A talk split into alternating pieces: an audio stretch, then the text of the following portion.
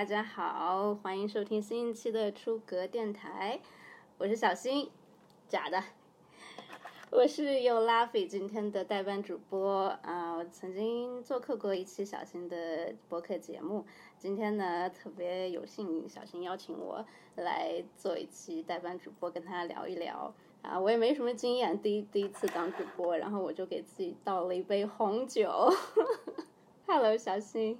Hello Hello，我是小新，今天我不当主播，当嘉宾。我这个酒一一是壮胆儿，二是呢，因为小新有故事，所以我呢就得把酒配上，咱们就可以开整了。因为上次我们聊得很开心，然后他也是个热爱旅行的人。这一期节目呢，我想聊一下我大概在疫情的第一年，两千二零年十一月份，独自一个人在冰岛自驾旅行。呃的故事，我大概在冰岛待了二十七天，对我来讲是一个很难忘的经历。然后，所以这一次呢，我想把这个故事我的感受也分享给大家吧。好，当时是从哪里过去的？是一个什么样的背景啊？契机还是挺普通的，因为当时在英国读研究生。然后那个疫情的时候，英国 lock down 了，但在六月十四号的时候，英国重启了之后，大家就开始自由活动了。那其实去冰岛的这次旅行，不是我在疫情的第一年的第一次国际旅行，我当时还去了一趟法国。然后大概十月份的时候，我就特别想去一次冰岛。其实我是一个独自旅行经验非常丰富的人，所以我我觉得我的我的这次旅行其实不是我并不需要一次旅行来证明我是一个有独自旅行能力的人，同时我也不需要。呃，用一次旅行来证明我想逃离或者寻找什么，并不是。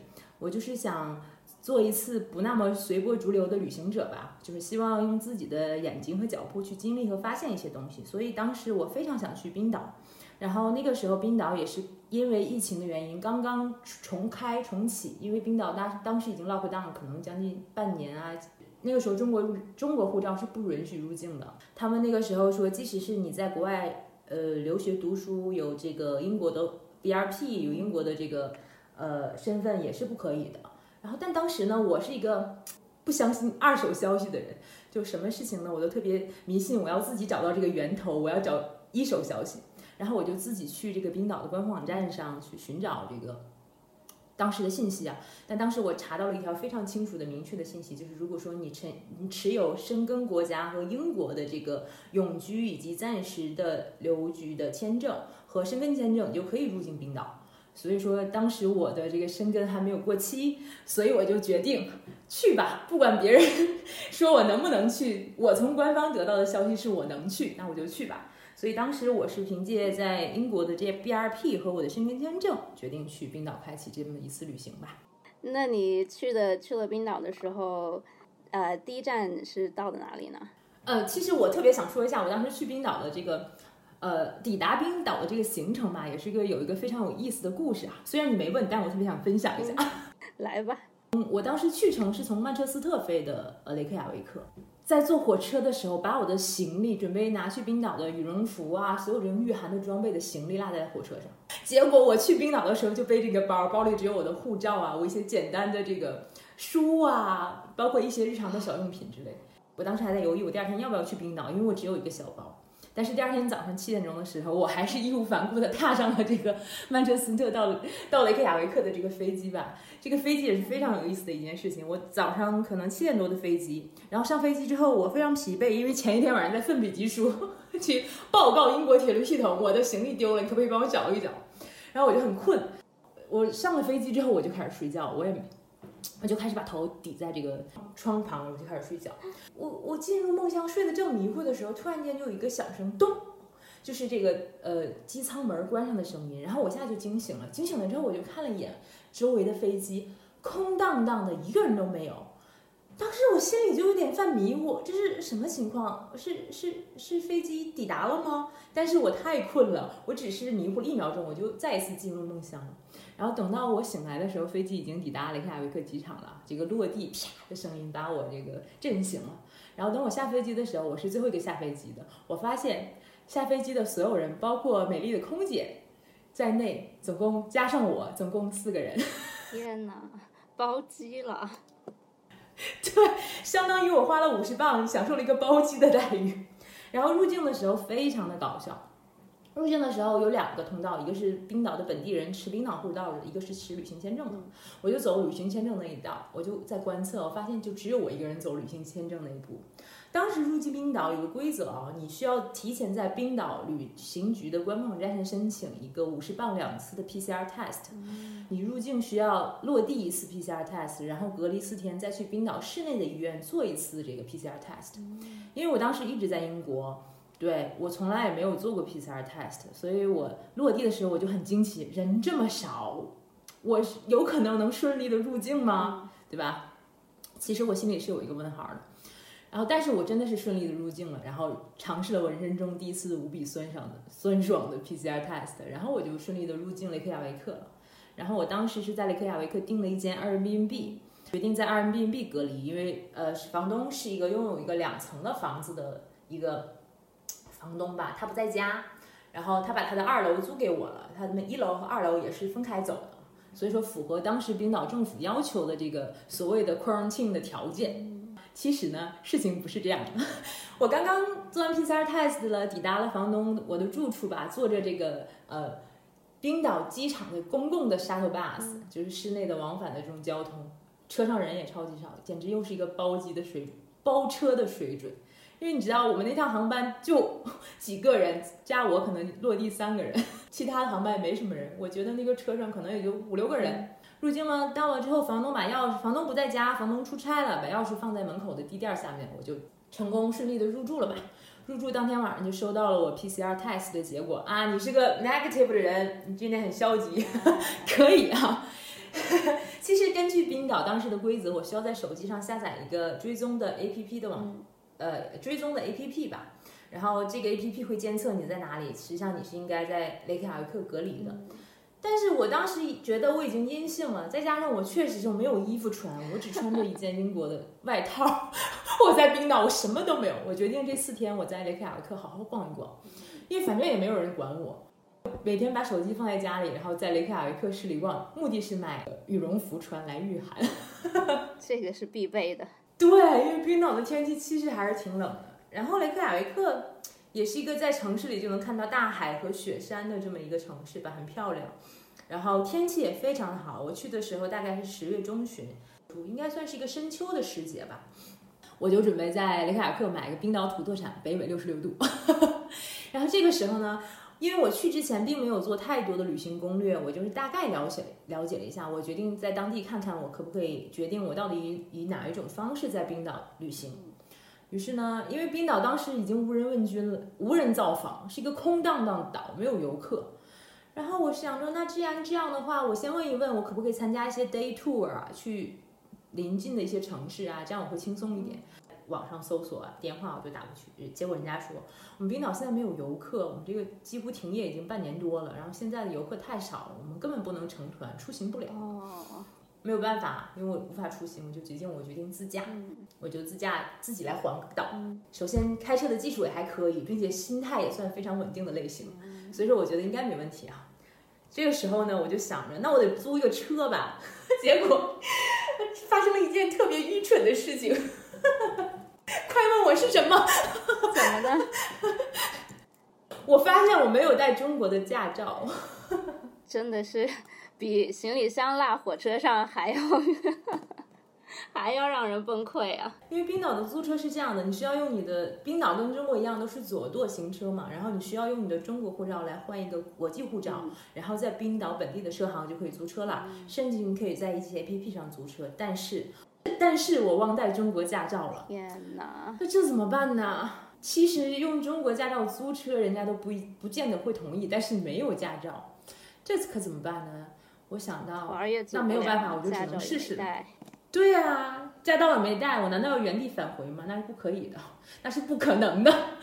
看看有没有人会愿意租车给我。虽然街上的很多车行啊，包括这种旅行的机构啊，都已经关门了，但是我发现啊，在我去买羽绒服的那个奥莱边上，有一家车行是开门的。我就抱着一种尝试一下的态度，因为我走投无路了嘛，我只有这一个选择，我就抱着一个尝试的态度去跟去过去啊，跟老板聊一聊。然后进去我就开始跟老板聊，能感觉到北欧吧？其实冰岛吧，这种北欧国家不是一个很国际化的城市，其实。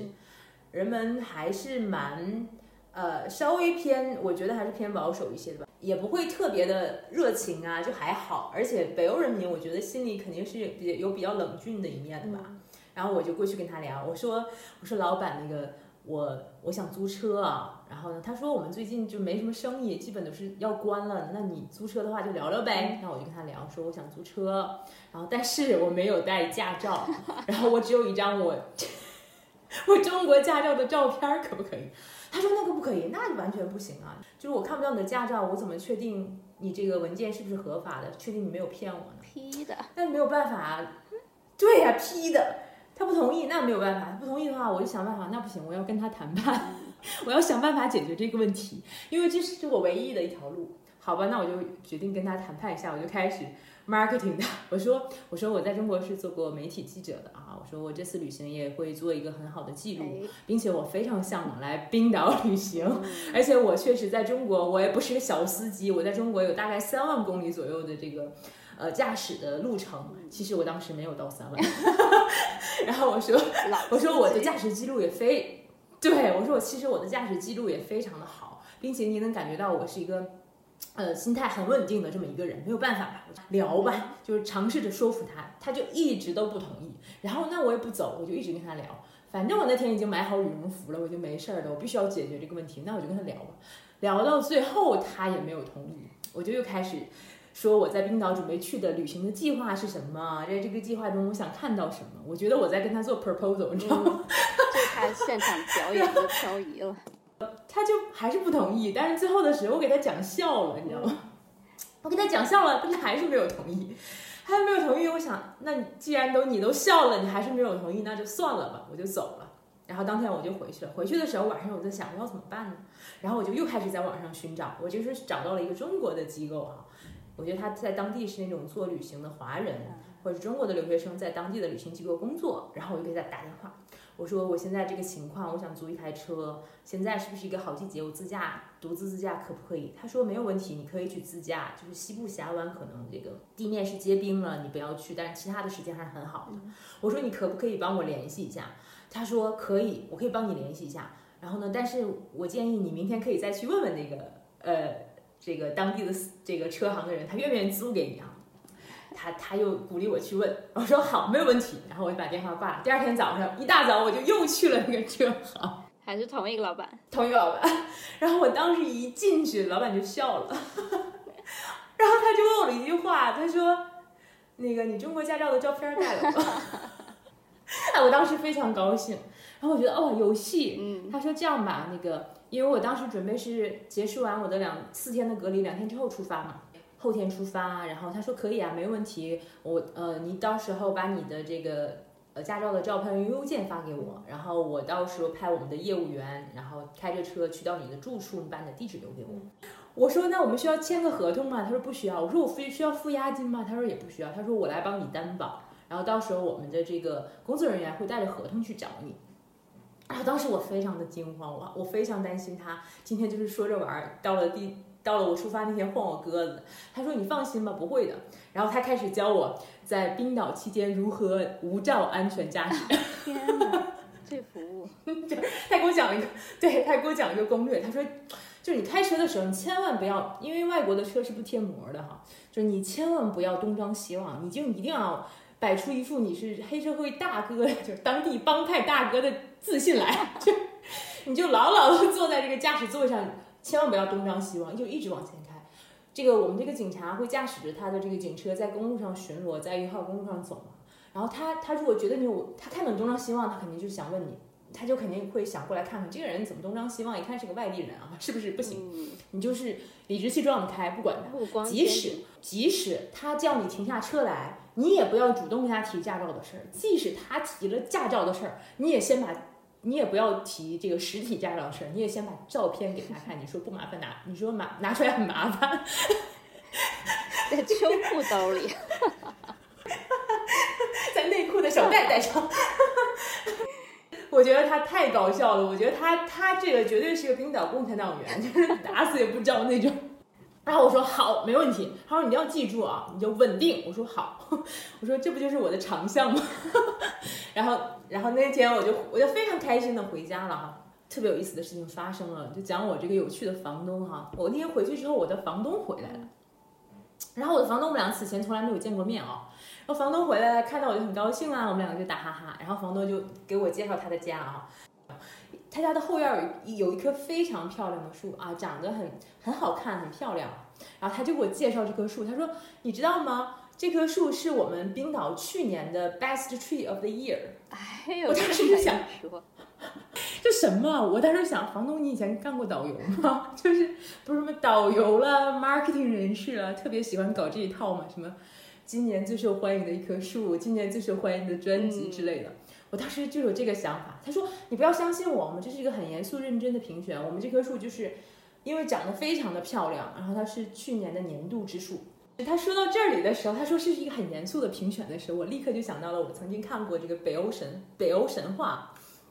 其实北欧神话是个非常有意思的神话，就是在北欧神话里，其实北欧神话是斯堪的纳维亚半岛的这么一个神话。然后后来由于这个呃当地的居民迁居进入冰岛，然后通过冰岛的游人诗人把这个神话流传下来了。然后北欧神话有一个非常非常重要的一件事情，就是这关于这个世界特别特别重要的一件事情，就是就是说在北欧神话中，世界的组成的最重要的东西叫做世界树。这棵树的枝干构成了整个世界，把这个世界分成三层九个国度，然后所有的比如说神呐、和平凡的人都住在这棵树上，所以这个树是这个世界的根本。而且更有意思，北欧神话中亚当和夏娃是两棵树，就是说北欧神话中的那个三个神灵奥丁三兄弟在海边散步啊，就他们心血来潮决定用两棵树作为造成造出了男人和女人，所以相当于北欧神话中。这个亚当和夏娃是两棵树，人是由树造成的，哦，是不是很有趣啊所以当时我突然就想到了这个故事啊，真的是在我脑海里埋埋藏了很久。我并不是因为这次旅行读了这本书，是好多是年前我读了这本书。嗯听我们房东说，我们这是一个很严肃的评选，我当时还突然间就觉得啊，那这么想想看，还是非常理所应当的一件事。北欧神话的亚当和夏娃就是一棵树，所以我们评选这棵树作为这个 Best Tree of the Year 就很顺理成章啊，不仅仅像是搞笑啊，或者是自娱自乐了啊，你会感觉其实跟他们的文化还是很合适的。嗯但是当时我其实有个想法，我当时就觉得我还是很想笑，我就是觉得，就是谁能想到，人雷克雅维克人民上一年二零一九年的这个伊甸园就在我们家房东的后院儿，而且其实说到这个植物吧，就我又开始想到我很久之前看过的一本书吧，其实这点是让我感触挺深刻的。我看到了冰岛人民对于植物的这个态度啊，又有趣又符合他们的文化。同时，我也想到了我在英国读过的一本书，是英国的一个非常著名的博物学家，他叫做理查德·梅比，他写过一本书叫做《树的故事》。因为我之前一直在听 Tim Ferriss 的播客，然后他每次会问嘉宾一个问题，就是你最近送出去的呃最多的一本书是哪一本？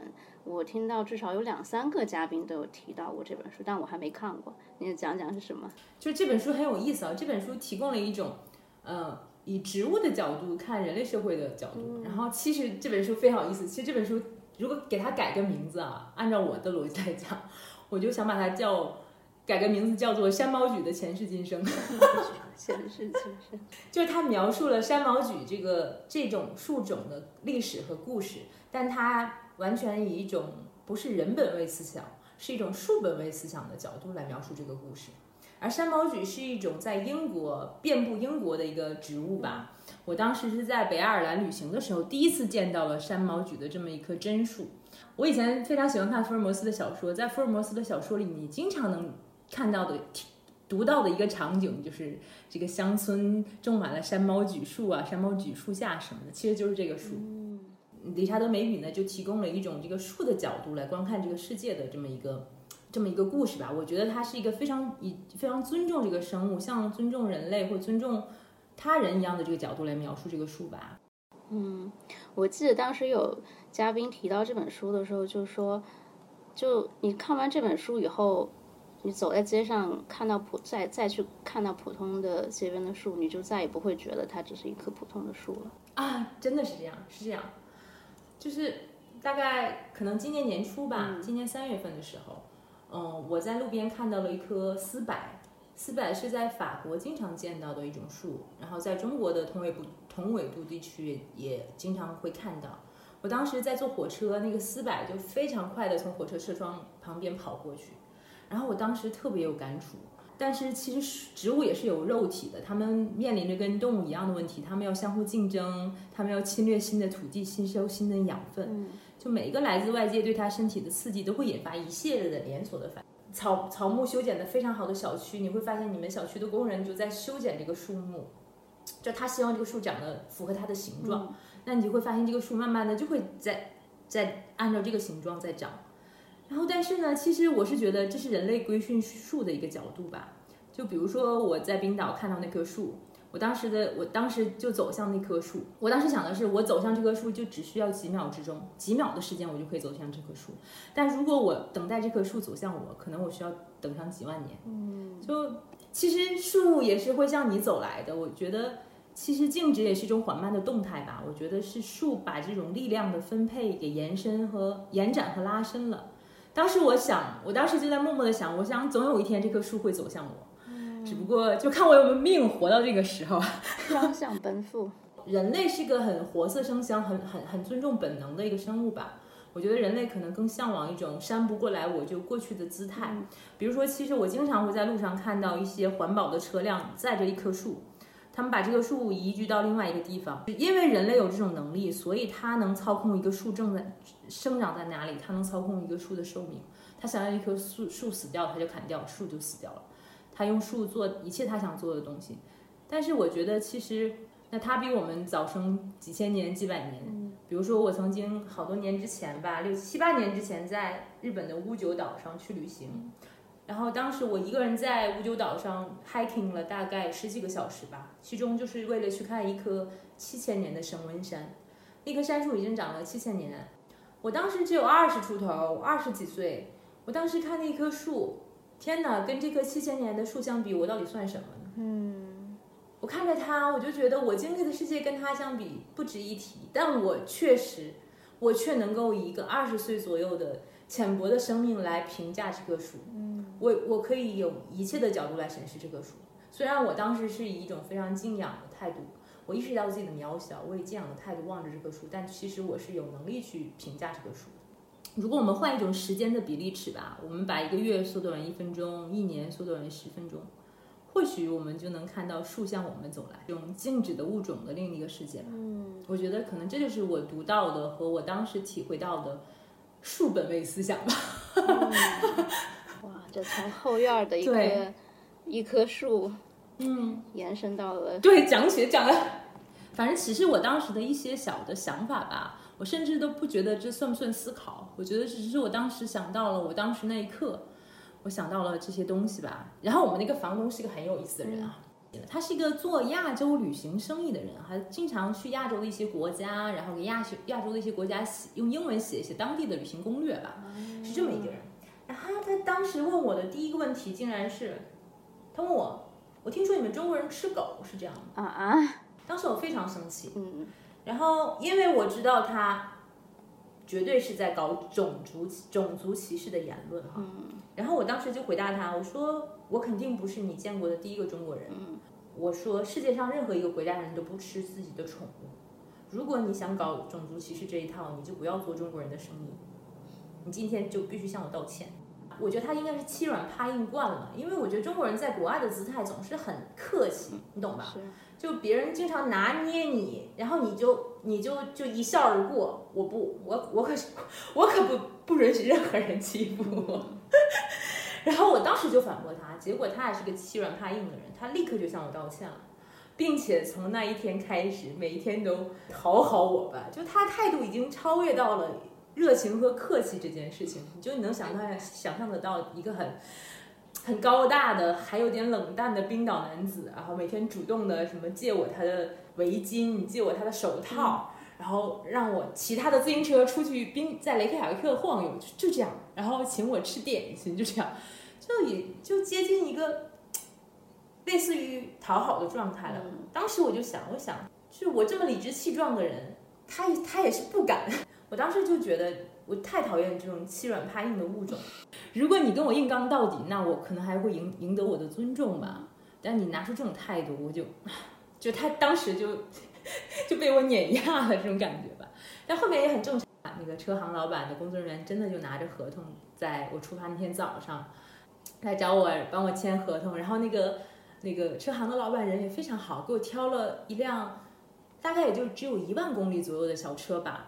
然后我因为自己租车嘛，我就租了一个两厢的，不是四驱的车啊，两厢的一个小车。因为我在国内也开两厢的车，对我来讲也比较熟悉。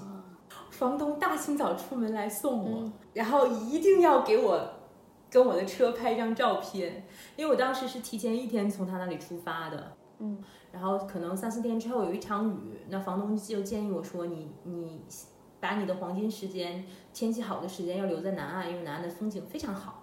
那我就决定提前一天出发，因为在冰岛旅行看天气预报是件非常非常重要的事情。因为第一，天气预报非常准确；第二，这个天气只会比天气预报更恶劣，不会比天气预报报得更文静。所以查看天气预报是一件非常重要的事情。那他大清早就送我，给我拍拍了很多照片，然后送我走。他说你回来的时候，这一天你还可以回来继续住我的住在这里，然后等到把这一天住完了你再走。就带着谷歌地图。然后我就带着几张便签儿，独自驾驶环岛的路程吧。我以前其实有很多独自驾驶的经历，在国内，但这是我在国外第一次独自驾驶。就是放更多的触角，更敏感体会这一次我独自旅行、独自驾驶旅行的过程吧。所以当天呢，我就乐颠颠的出发了啊，一路非常理直气壮啊。虽然是三百六十度全景天窗。我当时的计划是按照冰岛的一号公路上，这也是大部分人自驾的旅行路线，在一号公路上环岛一周。然后按照冰岛的这个公路的序号呢，公路的这个序号越大，这个路况越复杂，然后路况的条件越差。然后我我在这趟旅行之中，其实也开过这种三位数的呃公路号的公路，你就能感觉到路上有很多小石子。嗯，然后这个时候就其实是有抛锚的危险。行，特别是对于我们这种两驱的小车来讲，如果你只在一号公路的沿岸开，那风景还是很好，并且一般情况下的冰岛自驾二驱车就够了，是吗？如果你想深入到呃，比如说西部峡湾，比如说东部峡湾的一些呃比较深入的地带，包括中部平原，当时我出发的时候的那个季节啊。西部峡湾已经有冰了，早晚都已经有冰了。中部的平原已经完全关关闭了道路。如果你想去一些深入一点的道路，比如说我们刚才提到的三位数的公路的话，那你最好还是要租四驱车，因为非常有可能抛锚，因为它很多那个路上都是小石子，嗯，两驱车肯定是不够的嘛。我只是把它预测成一次普通的自驾旅行，即使我对冰岛有一些提前的认知和认识。我知道我会遇见一些很壮丽、很壮美的、很美好的东西。我没有想象到的是，带给我的震撼会是那么的大。我当时第一天从从雷克雅未克出发，抵达的南岸的第一个风景之处吧，就是斯科加瀑布。这个瀑布，所有去冰岛旅行的人都会去。我为什么被它震撼的原因是在于，因为当时空荡荡的、无人造访的冰岛，我到达斯科加瀑布的时候，瀑布空无一人。啊，那个巨大的瀑布之下只有我，然后那个瀑布非常的大，因为那个水流非常的湍急，从上到下击打着这个下面的湖水的水面，然后升腾起的一些水汽，然后有一道双色的彩虹。哦，我当时就站在瀑布之下，就只有我自己，我就被这种巨大的美丽震撼了，我一动不动。我当时想我以前去过的一些教堂。宗教特别喜欢把教堂建得高大宏伟，他们想让你看到这种高大和宏伟的东西的时候，就自觉觉得自己很渺小，让你自觉的向他们臣服。纯天然的这么一种巨大的美的时候，我当时真的是，除了我觉得我很渺小，我当时想的是我何德何能能够自己面对这样一份美景。然后当时的天气是完全晴朗的天气，然后空中有两道彩虹。然后那个瀑布后面其实还有更多的瀑布，有更多的这种冰川融化下来的地下河水，你也可以上去看。虽然我也见过很多壮丽的瀑布，我甚至去过伊瓜苏大瀑布，在巴西跟阿根廷的边界，世界第二的大瀑布。我也就是《春光乍泄》里面的那个梁朝伟去的那个，让我们从头再来。我甚至去过那么宏大一个瀑布，我都没有当时此刻的感受。嗯，我就一个人站在那里，然后我走的时候，停车场依然就只有我一辆车。然后这个时候有一些人过来了，冰岛当地的人。太有画面感了。我我我当时其实在想，那我后面会不会习惯了这种巨大的美丽的震撼？等待我的还有更多的东西。然后我当时当天就开车开往下一站，然后下一站其实是冰岛南岸很有名的黑沙滩。这黑沙滩是一个完全黑色的沙滩，有冰岛当初因为几千年的这种火山呐、地的构造形成的那种呃玄武岩的岩壁。就是黑色的沙滩和这种六角形的玄武岩的岩壁，其实是跟爱尔兰的巨人之路的那个岩壁是很像的。嗯，然后我此前也去过爱尔兰的巨人之路，然后当对那个岩壁其实我不是陌生。当时观看黑沙滩的角度其实有三个，第一个角度是你到达黑沙滩去看那一片黑沙滩，第二个角度是你。你开车去往一个山顶，然后俯瞰两岸的黑沙滩。第三个角度就是你去到这个山的另外一侧的黑沙滩。那当天晚上我就决定先去这个山呃山顶，然后再去山的另外的一侧的黑沙滩去观看。第二天早上再去真正的 real 黑沙滩。我令我没有想到的是，我到达山的另一侧的黑沙滩的时候，我发现我完全不敢下车。因为那个时候天已经稍微有点暗了，下午可能三四点钟的样子，天已经有点暗了。那黑沙滩是黑色的，然后上面飘满了那种雾气，然后有这种玄武岩岩的独特的形状的岩石在海中伫立着，然后沙滩上空无一人。我独自开着车来到那个沙滩边上，这种巨大的、神秘的、安静的场景，让我非常的害怕。嗯，我。我再一次被这种巨大震慑了。我这次不是因为它巨大的，站坐在车里好久，我一直不敢下去。我不知道我在害怕什么，可能害怕，因为当时的此情此景就特别像地球上只剩下了我自己，只有我这么一个生物。然后面对着一片黑色的沙滩，不敢下车。好吧，那就这样吧。我决定去去山上俯瞰黑沙滩，我想会不会给我一些勇气。于是我开着车去爬山去看那个，从上面俯瞰黑沙滩。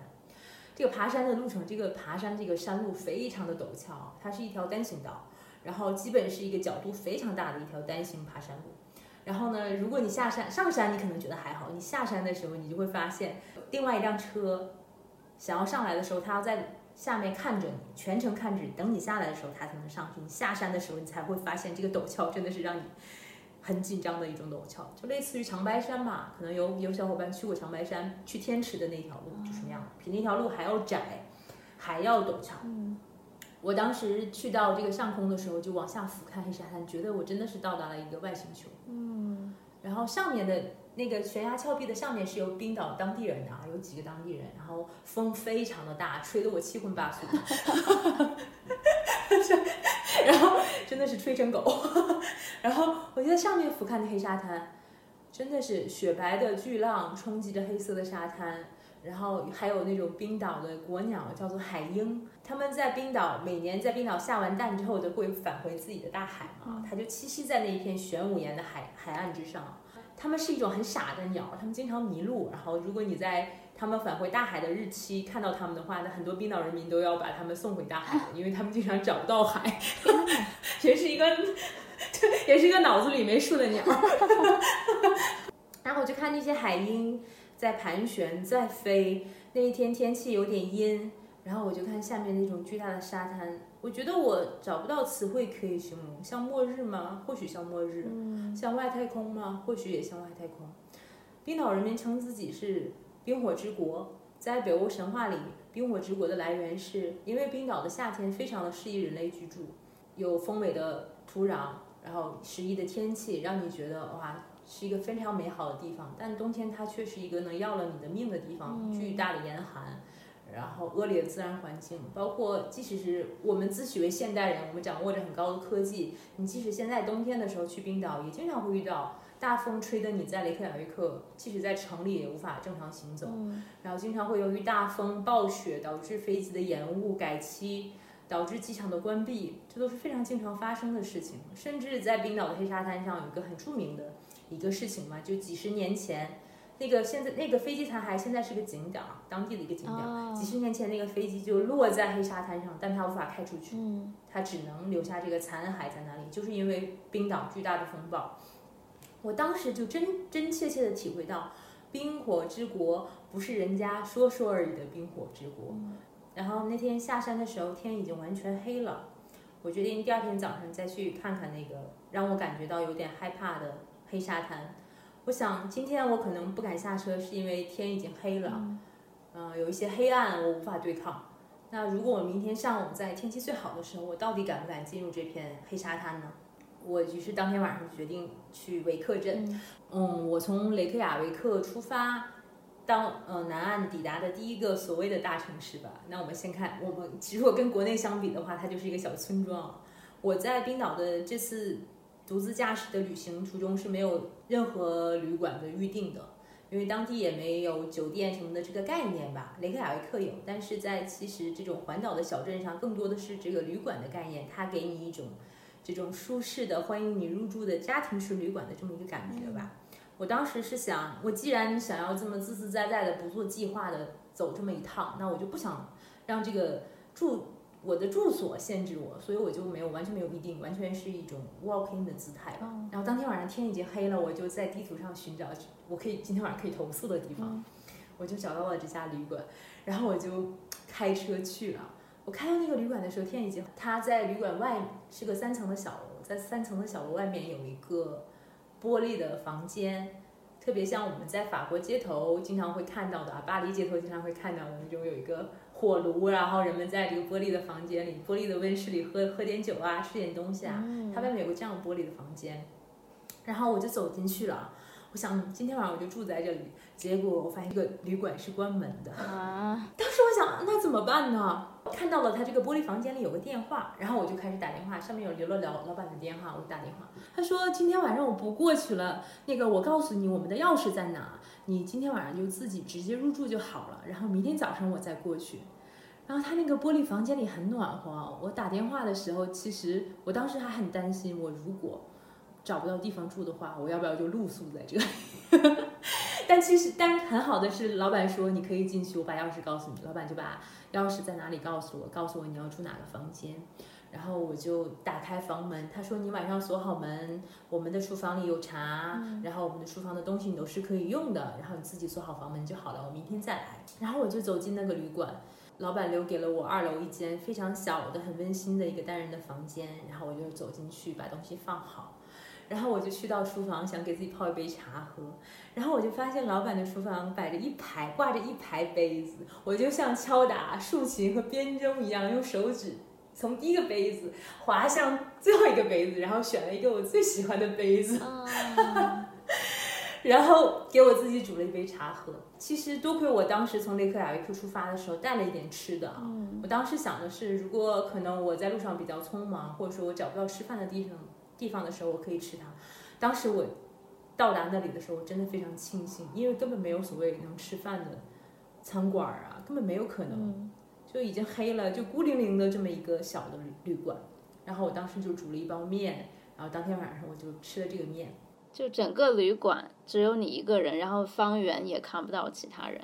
对，没有人，天就是这个旅馆在一个小坡上，嗯就只有它孤零零的一个房子，就距离它很远的山上更高的坡还有一些房子。嗯但是从那个旅馆的玻璃花房，你就可以看到天空，你就可以看到星星，嗯就非常的安静。我就一个人霸占了这么一个空荡荡的旅馆，然后我就锁好门，然后冰岛的房间很暖和，我就在二楼，我那个很暖和很小的房间，因为我开了一天的车，也看了一天的风景，我觉得有点困，我就在很小的房间早早的躺下准备睡觉了。嗯然后睡觉之前呢，拿出我的电子阅读器，准备看一会儿书睡觉。然后就在那个小小的空荡荡的房间里，我读到了佩索厄的一一首诗。我现在都忘记我读的那本书的名字是什么，我现在还记得那首诗是怎么说的。那首诗写了什么？那首诗写：我要做一个自由而不真诚的人，没有信仰，没有义务，也没有工作，监狱。爱情的监狱也不要，不要爱我，我不喜欢。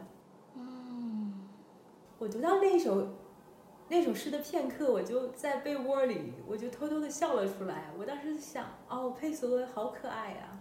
我这个念头转瞬之后，我又大笑了起来。我不知道为什么无法停止的大笑了起来。然后在我在那个小小的温暖的单人房间睡觉前的脑海里的最后一个想法是，这真是一次完美的孤独啊！然后我就睡着了。真的，完美的孤独，这个总结的太好了。我前面本来还想问你说，就你在黑沙滩的时候，那种一种极致的被这种美的自然的美的这种力量震慑到了极致的恐惧，甚至不敢下车的时候，会不会想啊，要是有一个人在身边就好了？包括你看到瀑布的时候。会不会想有一个人在身边分享这样的一种极致的体验，这么一种壮美就好了？还是觉得这种是不可以分享，是无法分享的？那现在听你说完这种完美的孤独，我就懂了，真的是完美的孤独。那个时刻的感受吧，在那个温暖的小小的房间里，从窗户还能看到外面的星空的那一刻的感受吧。第二天早上的时候，我准备离开维克镇。然后我准备在离开之前去加油，因为它毕竟是 南岸比较大的一个城市啊，它是有一个超市的。把，怎么把冰岛说说的像改革开放二十年前一样？我就在超市买了呃冰岛的啤酒，买了水果，买了冰淇淋，买了面包，我就把他们带上车。我决定，我那天早上出门之前，我其实看了天气预报，天气预报表示。大概在中午的时候，十二点左右的时候，维克镇将会下一次零点六毫米的雨。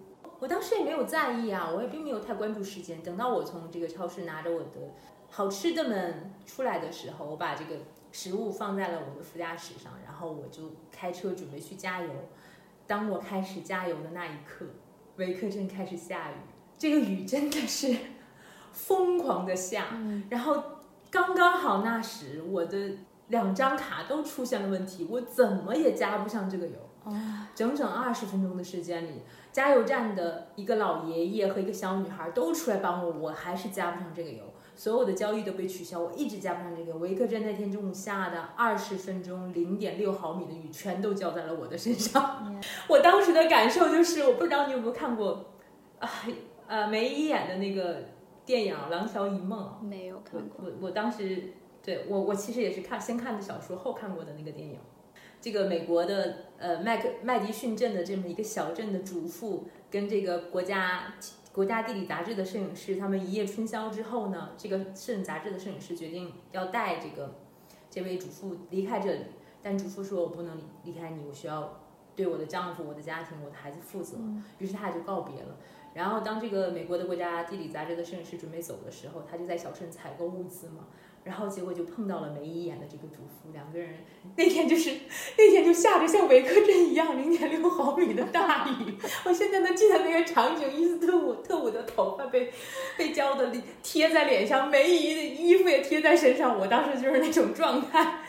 等我终于在二十分钟之后。打了六张加油票，加好了我的油的时候，我走上我我我我我坐上了我的车，我就看到我的冰淇淋、我的啤酒、我的面包，他们就静静坐在车里看着我。我买的苹果还带着羞涩的汗珠，我呢带着倒霉的雨珠。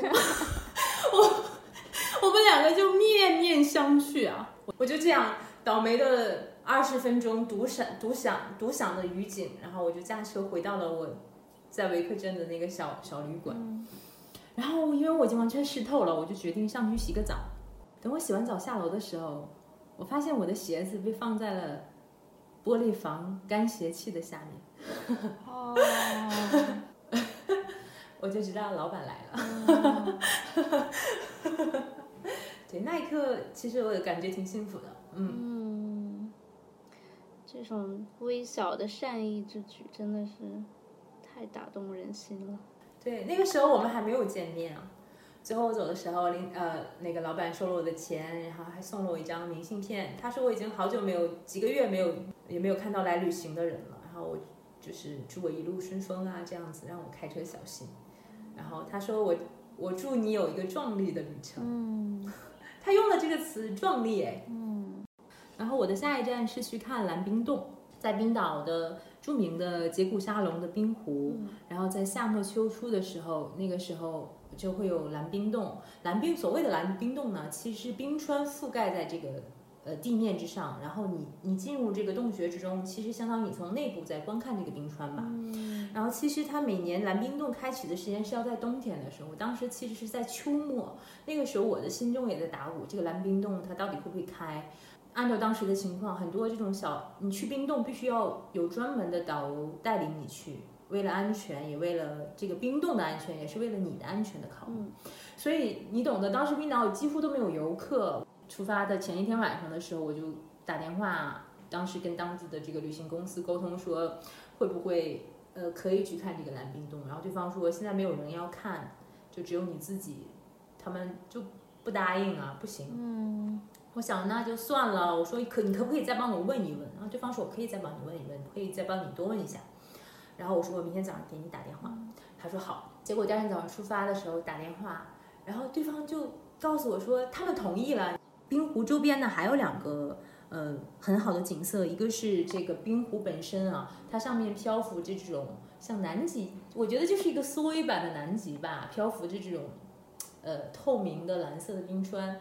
另外一个景点就是所谓的钻石沙滩，呃没有融化的冰块冲刷冲刷到滩涂上，然后因为这些冰块是透明的，然后太阳光照射下发出了像钻石一样的光，所以就叫做钻石沙滩。这样听起来好美啊。我就乐颠颠的去到了那个杰古沙龙的冰湖的那个集合点儿，我当时很开心，我想，哎，我是不是可以遇到除了我之外的活人啊？就是我运气可真好，竟然还有人在冰岛旅行啊！这么空荡荡的冰岛，居然我能组成团遇到活人，很开心啊！组上团了。我到达了之后，然后我就看到了一个巨大的像房车一样的，我们就在那边集合，我就下车了，我就看到一个秃秃着头的冰岛壮汉，我觉得他一米八几的，一米九。然后我人生第一次觉得，这个冰岛的菲尔岛，就是我们非常流行的冰岛毛衣嘛，就菲尔岛毛衣，他穿在一个壮汉身上竟然会这么好看。就在我的印象里，他需要穿在一个很瘦弱的、稍微纤细一点的、很很文艺范儿的女生身上会比较好看。我人生第一次感受到，她穿在一个壮汉身上，一个秃头的壮汉身上竟然也这么好看。他看到我了，他也很高兴啊，这个壮汉就很热情的让我哎来上车。我当时以为我们喝着咖啡闲聊几句是在等其他的人来，然后我们一起去。那他看我喝完咖啡之后，他说我们走吧。我说啊，没有人了吗？没有人。他说今天你是我的 V V V I P 客户，只有你自己。天哪！然后我们两个就坐着一个巨大的车，因为你要去向那个冰川，其实要要经过一一个非常高低起伏的，有着有着冰川融化的这种水的湖面的一个。地形很艰难的一个地形才可以过去。我们那个车的车轮子就像拖拉机一样大，然后他就驾驶这样一辆车带过去。然后去的过程中，他就跟我讲说：“嗯，你看这个冰川，我其实每年夏天都会在这个冰川前面拍一张照片。然后你能看到这个冰川每一年都是在后退的，给我的感受就像是地球的发际线。”这个比喻太精准了，可能是因为在英国读书吧，所有人所有人比较担心的都是发量问题。你看看贝克汉姆都已经脱发成那个样子了，真的是，大家那个时候都在开玩笑说你能不能读一个 PhD，就是什么都不用看，就看你的发量到底够不够用。然后到达冰川的那一刻，我看到那个冰川，然后他就说，如果你六个月之前来，其实这个冰川大概还是在这里。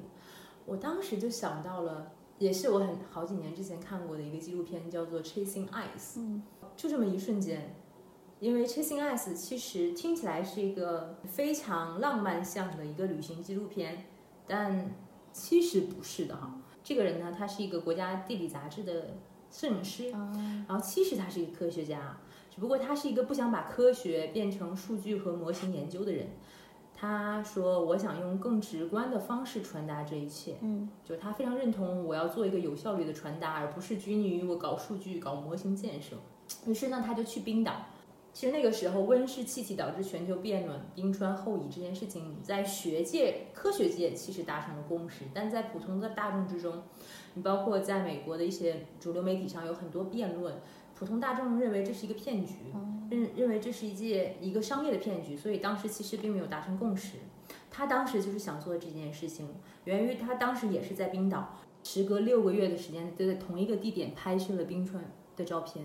然后这个冰川照片的对比非常的直观，就当时他在纪录片中也展示了这张照片，我当时就哇哦的一声，因为你能非常的直观看到冰川是后退的，就六个月就有这么明显的，六个月的时间非常明显的变化，而且根据他的数据来讲，其实世界上的冰川大概在过去十年的时间已经达到了曾经一百年。所后退的这么一个数据吧，所以它后退的速度是非常的快。正是因为他在冰岛做了这么一件事情，他成立了一个叫做 Extreme Ice Survey（EIS） 的这么一个调查小组。他们就是在地球上所有冰川的地方设置了二十五台相机和摄像机，在阿拉斯加、格陵兰岛、冰岛啊，包括一带呃加拿大的蒙大拿。然后他们每隔三个月呀、六个月的时候就拍摄地貌的变化，最后他们把这个变化做成了纪录片，拍成了照片，然后向大众展示这种气候变暖导致的这种冰川的融化的过程。照片和摄像非常的直观，就你能瞬间的改变大众的认知，这不是科学家所说给你呈现那种冷冰冰的数据。所以说，就是当时他们。我觉得这一点其实还是挺理想主义的。我觉得他们用自己，他花费了很多政府补助，花费了自己的钱，包括他自己本身也付出了很多，因为他的膝盖也是有伤。我觉得他是用自己的人生做一个试验，做一个展示，然后去展示这么一个过程，向蓝冰洞进发吧。很有意思的是，路上遇到他的老板和他太太啊，他们老板和太太因为没什么生意，然后就没事每天自己出来看蓝冰洞。然后他还跟我八卦了起来，他说：“你看，那是他的第三任太太，就我们两个，就因为只有我们两个，我们俩就一路八卦。然后他老板看到我说：‘哇哦，你好幸运啊！’就说蓝冰洞已经很久没有这么寂寞了。然后我们的我们的这个秃头啊，我们这个秃头大汉就领我进入到蓝冰洞之中了。其实你进入到的就是一个几千年、几万年的冰川的内部，你就能看到这种蓝色的像。”蓝宝石一样通透的蜂巢形状的冰，然后还有那种地下的暗河，其实是在在冰冻的冰块上，你能看到冰块上有一些黑色的物质啊，因为这些黑色的物质是当初这个冰块在形成的时候从远方吹来的火山灰和沙漠的灰尘，然后它们镶嵌这些冰块中，因为它们是黑色的，颜色是冰块深的，所以它们在平时吸收太阳光的热量是比较多的。所以它们就会融化，这个时候融化就会在冰里形成一个气泡，这个气泡就会储存几万年、几千年之前的空气，然后就在那个蓝冰洞之中，我就听到了这个气泡啪爆开的声音，然后我就跟几千年、几万年前的空气相遇了。啊，好美啊！壮汉还告诉我低头看一下这个。不同年代形成的冰层，你能看觉到这个冰层是有非常明确的分界线的，不同的颜色，有的是灰色的，有的是黑色的。其实这些颜色就来自不同的地质时代。哦，其实它跟岩石一样，也有自己形成的时代。你除了能够跟古代的空气相遇，你还能跟古代的灰尘和岩石相遇。然后在那个冰洞中间，那个冰川一直在化水，然后流下来的水其实也是几千年的水。其实我从冰洞出来的时候发了一个朋友圈，我说在这里我是最年轻的了，因为那个秃头大哥也是比我 年长一点的。然后让我想起了我以前的一个同行，他是一个美国的记者爷爷，我们两个曾经一起采访过，呃，莫斯科田径世锦赛和北京田径世锦赛。他在退休之后，他成为了一个专栏作者，有一次就被邀请到南极，他就跟我讲他在南极喝威士忌的故事。当然很有很有可能很多人知道这个故事啊。这个故事就是说，在南极，他们会用南极的冰块去，呃，喝威士忌。然后你把这个冰块放入水中的时候，爆开的空气就是几万年前的空气。哦。然后其实我在冰岛蓝冰洞的这一天，也与那样的空气相遇了。哎呀。所以我也想到了当时我的那个很可爱的爷爷的同行，他当时。两年之后，从莫斯科我们分别两年之后来北京田径世锦赛的时候，还带来了一份报纸，写的就是他我和他在莫斯科田径世锦赛认识，然后共同分享做同桌，我们在一张桌子上做同桌的这么一个故事吧。嗯然后他在那篇文章的最后说，嗯、我这一次去除了要采访，还要见我当时教下的年轻的新朋友。嗯其实也是一个跟时间有关的故事吧。嗯虽然人类社会的时间刻度太小了，嗯两年、三年，然后在冰川时代的这种时间刻度可能是几千年、几万年，但同样是一个属于时间的故事吧。嗯，好，好像琥珀琥珀的感觉，就是就时时间就封存在，不是在松脂里面，封存在了冰川里面。嗯，也封存在了报纸里。嗯 我们就离开这个冰洞嘛，因为那一天就我们两个就真的好好的看了看那个冰洞，没有任何人，只有我们两个。他说他也很久没有体验到这样的时刻了，嗯然后我们都很开心。然后出去的时候是那种被远古的冰川斜劈开的留下的那种地质的岩石，是九十度的悬崖，然后在上面很小的一个地方就看到了一个冰岛的岩羊嗯在那边爬。然后他就看到那个羊，指给我看，说：“你看这个羊很厉害。”我就说：“啊，冰岛的生物好可爱。”我还跟他讲我前两天看到的海鹰。他突然就问我说：“你想看马吗？你想看冰岛马？”就是我当时想法是，即使你要收我钱，即使是另外一个 tour，我想跟你去看。我说我想看啊。他说好，我妈妈有一个马场就在这附近，我现在开车领你去。啊，去到马场的时候，他妈妈没有在啊，就是他的一个什么亲戚在，我也不知道是什么亲戚，外国人就 brother。他的那个 brother 就问我你从哪里来呀、我说我从雷克雅维克来。他说哦 c o v i d City。然后我当时就觉得哇，这还这倒是蛮世界大同的。我去看他们家养的冰岛的小马，嗯然后我觉得冰岛的生物以一种冰岛生物的进化方式在存在着。冰岛的小马很矮的，就我我大概一米七嘛，我觉得我们两个身高差不多，它可能也一米七左右，然后也没有比我高多少。嗯然后脚短短的，脚上脚踝上还有一些绒毛，梳着很好看的刘海。然后他梳着刘海，我也梳着刘海，我们两个的发型很像。然后更可可爱的是，他们一群马生活在一起啊，身上没有缰绳，非常原生态。然后那种矮矮短短的腿，矮矮的屁股扭来扭去的。嗯然后每个人的刘海的形状都不一样。然后我就站在那里看，跟他们我们两个顶着同样的发型就在那里对视是。不是就像周杰伦的那种马？我突然想到那张图，然后呢，有一个马，有一个马就过来了，他就梳着齐刘海，嗯。跟我一样，然后他就过来了，还冲我笑，然后我就向他伸出手摸他，然后他就竟然又摆出了一种求摸的姿态，然后我就摸他，很可爱，然后所有的马都是不一样的头型啊，我就有一种 摇滚音乐家的感觉，这我们两个就都笑得很开心。秃头大哥就问我说：“呃，你想骑马吗？”然后我就说：“我不想骑。”因为他们都没有装马鞍，而且我觉得我们两个认识了，我跟那个小马我们认识了，我们成为了朋友。嗯我们虽然没有交流，但是我们成为了朋友，所以我不想骑它。然后我们就很可爱的互相对视了好一会儿。然后他告诉我，冰岛的马其实是比其他外面的马要多一种步速和频率的啊，相当于 怎么讲？马中宝马啊，就是自动挡，它是自动挡，就是它可以它的多出来那个频率是可以自动调节频率的，不需要搞游离搭配啊。然后，然后他说我们冰岛的马是纯种的马，嗯就是我们最鄙视的那种民粹马。但是我们冰岛的马一旦离开冰岛了的话，就永远都不能再回来了。哦，冰岛的这种生物进口也非常有着非常严严严格的规则，就是一旦离开，嗯，很少会有这种生物进口。然后，冰岛的马离开就不可以走，所以冰岛的马都是纯种的马。然后我说那冰岛人呢？地广人稀，然后结果这位哥也给了我一个堪称学者一般的答案，我只是向他开了个玩笑。他说，冰岛人也是啊。如果我们两个决定 dating 的话，我们冰岛人有个网站，我们先要去去这个网站上查一下，我们到底是不是近亲。真的呀！他说这个网站只有我们冰岛人可以上。天哪！我当时只是你懂的，我只是跟他开个玩笑，抖个机灵，没想到他他给了我一个如此专业的答案，我就哈哈大笑。呃，把我送到了冰湖，我就开始决定去下一段我的旅程了。然后他说一会儿你去看冰湖的时候，你不要忘了去看看那海豹，它们很可爱的。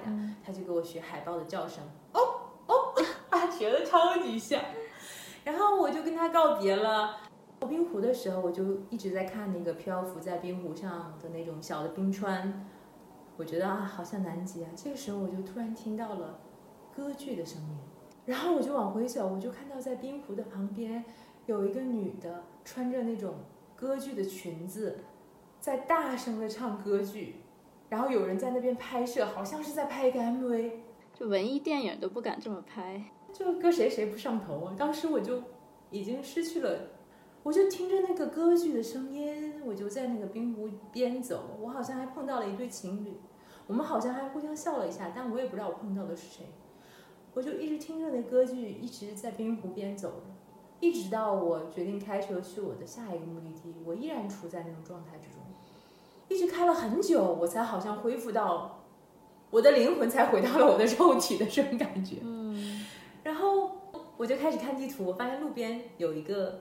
露天的野温泉，野温泉是什么？嗯，从来没有人规划过，从来也没有人建设的那种海里的自带的天然温泉。嗯，然后当地的很多人都会去泡，但是从来没有开发过。我就看到了那样的一个温泉，然后我就开车过去了。结果那个野温泉里面有一对情侣，冰岛本地的情侣，我就我带着泳衣，我就换上了泳衣，跟他们两个泡了一下。然后泡完我就走了。当时我觉得，我现在想想，我都觉得我莫名其妙嘛，就是你懂那种感觉吗。为什么我开着开着车，我就突然间想去泡温泉呢？然后我就去，还跟一对情侣一起泡了个温泉。就是我们互相语言不通，那对情侣甚至都不会讲英文。对，这一路都非常 random，非常超现实的一些事情情在发生。等我泡温泉上了车之后，我突然想到，我竟然没有看钻石沙滩。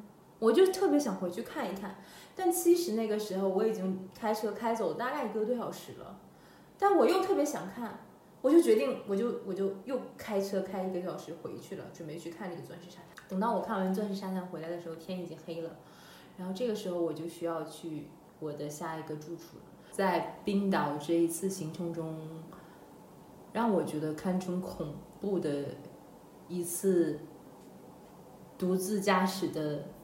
经验吧，我一直往前开就会进入一片苔原。其实这个苔原用冰岛语的意思来讲，就是无数的平原，它长在一个呃永久的冻土带上，因为覆盖着火山灰，可能这些苔藓需要几千年的时间才能长成现在的样子吧。晴天的时候它会很可爱，绿色的毛茸茸的，然后你甚至可以深入到这片苔原之中观察这个苔原的风景，因为苔原苔藓是地球上最古老的生物之一。但是下雨天的时候，它就是恶魔。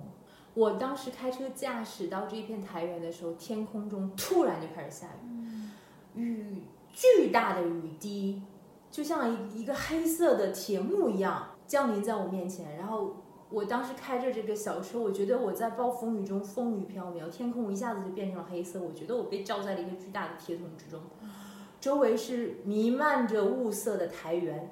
那个苔原在当时那种暗黑的光影下看去，你就觉得你到了一个外星的空间里，你被埋在那个巨大的云幕之中、巨大的铁桶之中。当时的雨点不停敲打着你的车身，你在风雨中，车是摇动的，雨打击打着你的天花板，你的铁皮天花板，你觉得你是在铁皮罐头之中。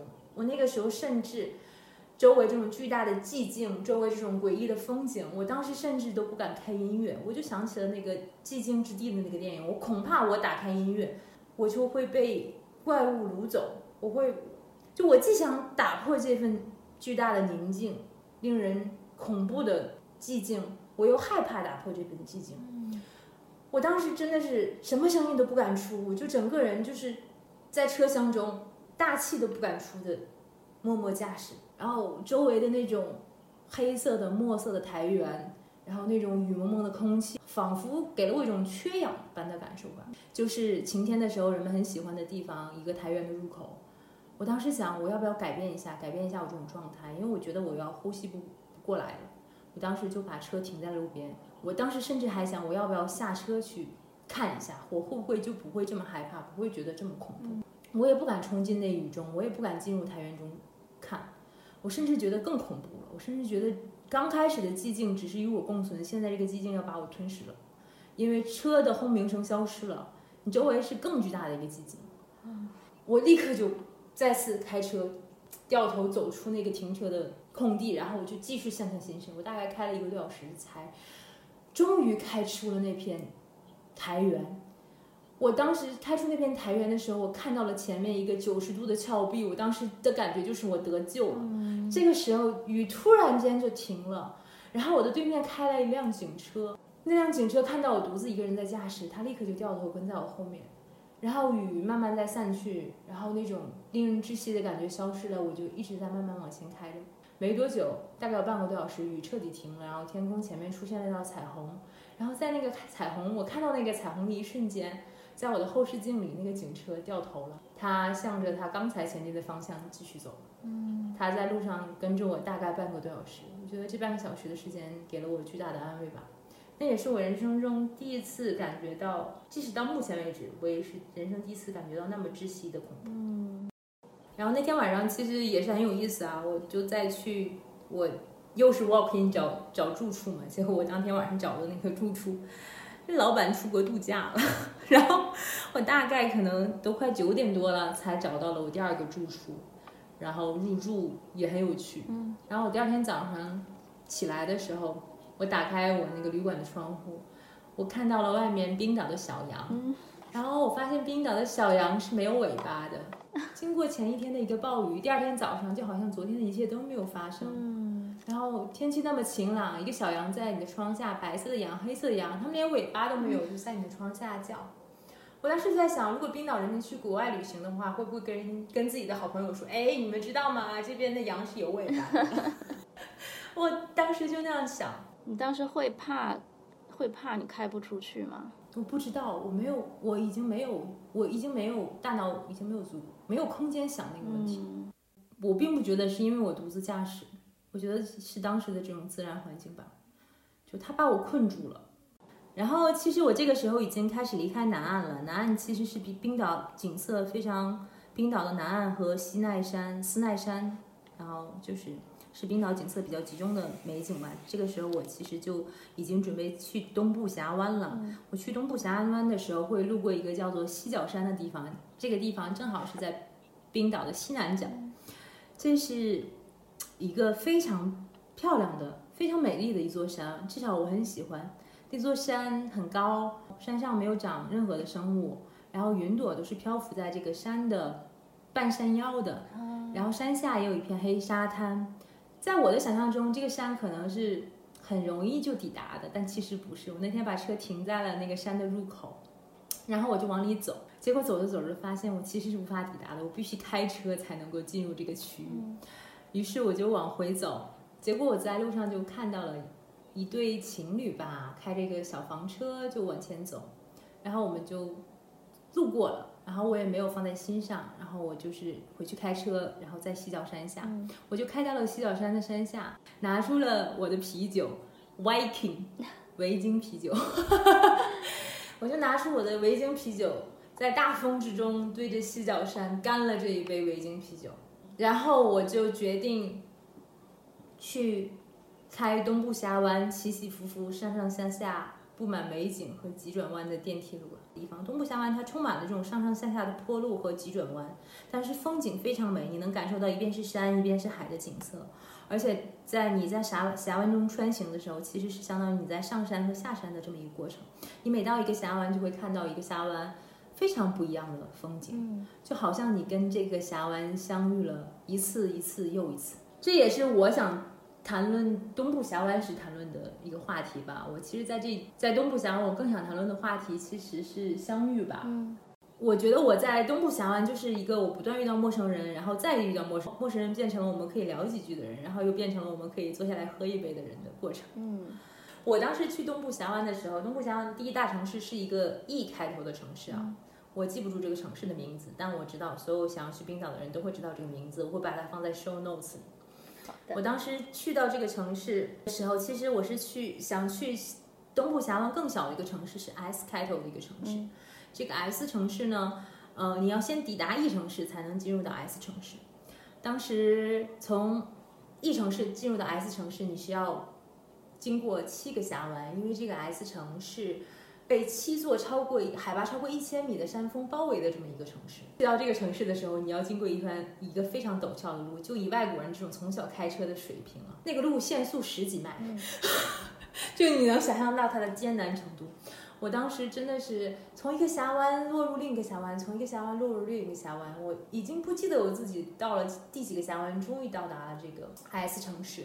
这个城市有七座山峰，然后如果如果你能够 hiking 爬完这七座山峰的话，你就会被封一个维京登山王的称号，然后载入这个小镇的官网站。这个小镇叫塞季斯菲厄泽。嗯，对。天哪！是怎么样的日常生活呀？本地的居民，约克郡有有有一个特别著名的英国的国家公园，叫做 Peak District，就是峰区。在峰区有一个非常有名的比赛，叫做 Three Peaks Challenge。你要穿行三个峰区的山峰，完成这个比赛，然后呢，你你你也会留下一个自己的记录。每年英国人很多英国人都去参加这个比赛，其实跟这个冰岛的这个东部峡湾这个小城的比赛很相似吧。抵达抵达这个时候，我当时在我住的旅社旅社呢，遇到了两个德国女孩。我们当天晚上就一起做了一顿饭，在那个小小的城小小的旅馆一起吃了一顿饭。第二天，然后我发现在这个小城的港口就停留着一个巨大的船，因为疫情的缘故，这个船在这里停了很久，嗯，然后已经没有办法航行了。他说，如果在正常的日子，你可以去坐这个船去芬兰呐，去进行瑞典呐，去那边都是可以的。但当时就不行了，就只能在那儿待着。我当时在这个小镇的呃一个餐馆吃饭啊，可能很多人听过我讲这个故事。我在这个餐馆吃饭的时候，就是一个很北欧的餐馆。你想这么一个封闭的东部峡湾的小镇，当时我的房东在雷克雅未克请我吃了一个冰岛很传统的点心，我觉得相当于冰岛冰冰岛冰岛稻香村的月饼吧，冰岛五芳斋之类的。然后呢，他跟我说，如果你在冰岛地区点这个点心，人们会很开心的。我当时就进入这个餐馆吃饭，老板其实也是不冷不热的状态。当我吃完饭的时候，点了这个点心，老板非常开心。老板甚至觉得把我引为知己，他立刻就请我喝茶，又找我聊。我当时能感觉得到当地人觉得这他的文化被认同，嗯，这种感受吧。这个点心的名字也一定要放在 show notes 里面，作为冰岛游的一个重要 tip。我觉得他可能是也没有见过外国人点这个点心，特别我这么一个东方面孔吧。如何和冰岛当地人打成一片？在我离开这个这个小城市的时候，我去了这个小城市附近一个非常 local 的一个温泉吧。我在那里第一次体会到了冰岛温泉社交这件事情。我心目中温泉的概念更像接近于日本温泉的概念，是非常舒适的、很精致的一个体验吧，onsen 的体验。但冰岛的温泉叫做 pool，但我体验下来，这感觉其实水准也就是一个 pool 的水准。如果你论它的天然性呢，它的非常好，但它其实开发的非常的粗糙吧。我去的这家温泉呢，其实算是已经很不错了，它建立建成了一个类似于温泉酒店的这么一个形式吧。当地人就会去泡温泉，然后我就买来，我就去那个很小的这个温泉去泡。设施还是很先进的，然后我进入温泉之中，发现全都是当地的老爷爷老奶奶。然后更搞笑的是，我先去泡温泉之前要先洗澡，然后因为我是开了几十公里才到达了这个温泉，我在洗澡的时候竟然遇到了我在 S 小城的旅社的房东，我们两个赤裸相见，他把我认出来，他说：“哎，昨天晚上你是不是住在我家？” 他说我已经泡完了，你要你要去多泡一回啊。然后他就带着他的女儿和他女儿的孩子走了，很搞笑。啊，冰岛温泉就是像其实像游泳池一样嘛，但是你去游泳池买酒的时候，你要上去买嘛。他那边不，你只要在温泉里面就可以买到酒，你甚至都不用从温泉里探出身子来，你就可以买到酒。哦。然后我坐在那里，然后当地人都是在温泉里泡一会，因为那是那是一个跟自然海域相连的一个温泉。你当地人都是在温泉中泡一会儿，然后立刻跳入到自然海域之中，然后再上来再泡，因为你泡久了你会很热。我当我也想像他们一样，就是跳下去，但我刚刚把脚伸入到自然海域里，我就嗷的一声把脚 收了回来，我乖乖的在温泉里继续泡。然后那老爷爷老奶奶岁数都很大了，然后他们就看着我哈哈哈的笑，因为都是当地的爷爷奶奶们。然后我在那泡，天色将暗的时候就来了两个中年的大叔吧。这两个人，一个人就像是我们在某个 party 相遇，这两个人一人端着一杯酒过来跟我聊天。这两个人是朋友，他们我从哪里来啊？这个大叔一个在西班牙生活很久，一个在日本生活很久，都是对温泉很有了解。我当时是感觉就觉得我们好像在某个 party 站在那里 喝酒，谁知道我们都是在泡着温泉的这种感觉，就很很神奇，很穿越。然后这两个大叔很有趣，然后两个大叔还说女就女性的原天赋总是比较好。嗯，然后我当时很搞笑，我当时问他们，我说你们是女权主义者吗？他们说我我们我们不是女权主义者，我们但是你能感觉到他们是在发自内心的在尊重女性吧。其实他们的文明程度还是很高的，虽然是在一个非常闭塞的地区吧。但是我第一次就，其实我主要是体会到了冰岛人真的是把这件事当成一个社交。遥遥远远的两个人端着一杯酒过来跟我聊天儿，也是很搞笑。就端着一杯酒游过来跟我聊天，真的很神奇。在我不久之后吧，在我后面几天去米湖温泉的，我又去了一次温泉，是在冰岛中部地区，就是中北部地区的米湖温泉吧。因为米米湖温泉其实周边布满了火山期相关的周边产品吧。我在米湖温泉，我刚刚下去米湖温泉，我就看到有两个人，只有我们三个啊。结果那两个人慢慢的是向我走来，结果我发现就是我在这个 S 小城这个旅社里遇到的那两个德国女孩啊，他们两个说，我们刚才看到你下温泉的时候，我们就在想讨论，哎，你说那个是不是他？我我他们发现真的是我，他们两个很搞笑，在温泉里给我拍了张照片。结果等到我晚上回去在米湖的住宿的时候，我发现这两个德国女孩住在我的对门。哦天哪！然后第二天早上他们出发的时候，我被他们把车打着，然后走的声音惊醒了啊。然后米湖地区那个时候其实已经到了冰岛的北部地区了，相当于我从东部已经离开往北部开去了。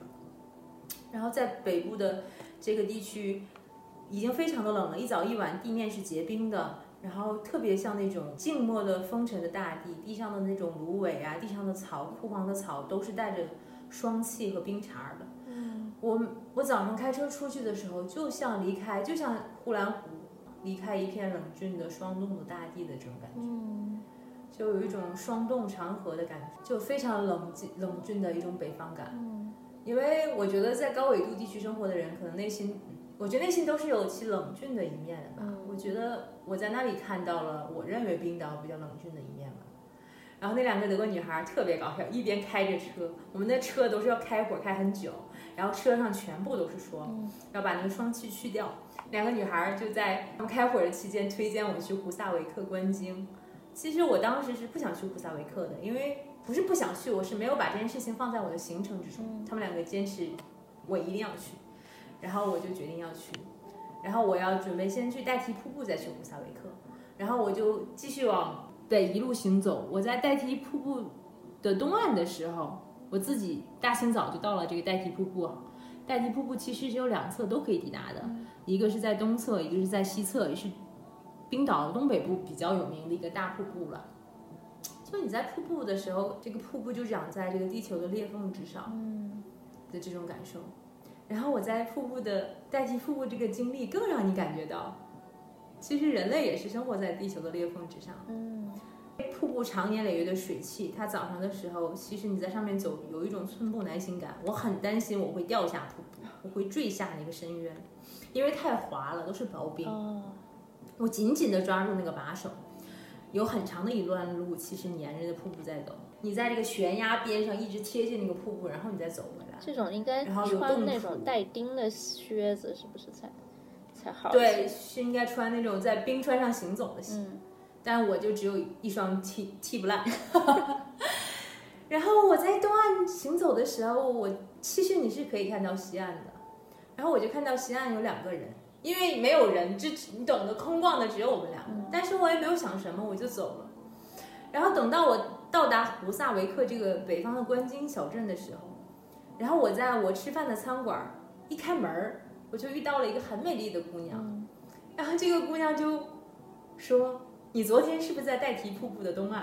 结果她的男朋友就是我前面遇到了很多次的那对那个意大利男孩儿，就是我经常遇到的那对意大利情侣。哦，他们两个就问我，昨天在代替瀑布东岸是不是你？我说是。他说西岸就是我们两个，我们两个还在一直商量那个人是不是你。就是你在歌剧声中恍恍惚惚遇到过的遇遇到的那那对情侣，对。所以经我严谨的统计，那我那那一段时间冰岛可能有五个游客，就是我们五个，两个德国女孩，一对意大利情侣和我。你们五个兜兜转转，对，每天都在相遇，几乎。他们两个说你一定要去观鲸，你一定要去。其实那天晚上我是准备住在胡塞呃阿阿克雷里的，阿克雷里是冰岛北部的呃城市，是冰岛的第二大城市。我当天晚上驶过那个冰岛的著名的收费隧道，就冰岛的路已经不收费了，完完全全不收钱了，只有那个隧道，只有那个隧道还在收钱。然后我当天就穿过那个隧道到达阿克雷里。阿克雷里是一个简直你进去就觉得是市长结婚了的城市，路灯带着花儿，然后红绿灯闪着红星，当然是当地非常会会搞市场营销的这么一个行为啊！我在阿克雷里深更半夜的看了一个电影，然后在我我也是没有预定旅馆，在旅馆等了四十多分钟，门口才等来了老板给我开门，我一个人又霸占了一家旅馆。第二天一早我就开车从阿克雷里返回胡萨维克观鲸。嗯，我观鲸船上只有三个人。当当当天的所有这些人，工作人员都是因为闲了好几个月，实在是太寂寞了。嗯我觉得他们完全都没有在考虑成本这件事情，嗯因为我可能比较疲惫吧，我我还是见到了两头座头鲸，看到了它们小小的可爱的尾巴，嗯然后听那个呃冰岛的男孩给我讲他这么多年追鲸鱼的故事吧，我很开心的从阿克雷里去胡萨维克，坐了两个多小时的船看了鲸鱼，然后又从胡萨维克开回阿克雷里，然后又从阿克雷里继续前行，这些事情都发生在一天之中，一天之中，我觉得那是我自驾十几天最疲惫的一天吧。那天晚上我就已经处于一种非常疲惫的状态了。我决我就决定，我不管开到哪里，只要我能找到一个旅馆，我就要在那里住下去。这个时候我已经在往西部的峡湾开了。其实西部峡湾是一个路况非常复杂，你必须要租四驱车才可以进入的地区，并且其实当时已经很冷。晚上的时候，你感觉风都是割脸。我当时那天晚上一个人往西部峡湾开的时候，我已经不奢求我能找到什么样的旅馆，我只奢求能让我找到一个可以栖身的、可以住的地方。然后我最后找到了西部峡湾的一个完全不知名的地点，我只是在谷歌地图上看到了那里标注着一个旅馆的字样。我就根据这个标志找到了这家旅馆，天已经完全黑了，黑透了。然后周围都甚至没有光源，我觉得那个小镇就像是一个无人的小镇。但我实在没有力气再开下去了。我想，不管这是一家什么样的旅馆，我都要住下去。进去的时候，其实我是心里这个旅馆的灯光五光十色，布满着这种暧昧的气息。然后老板是一个戴着方框眼镜、很木讷的一个女性。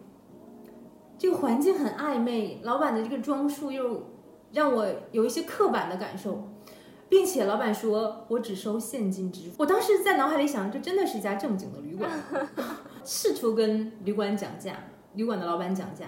因为是这样子的，其实你 walk in 的话，如果你不通过网站订房，网站订房的话，其实它是要 charge 你的费用的，它既 charge 酒店，也 charge 你，双方收钱。如果你去 walk in 的话，你其其实是可以跟老板讲一点价钱的，可以讲个百分之十啊，他没有损失，他也很开心，你也你也你也划算了一些。我我试图跟老板讲价，老板也不讲价。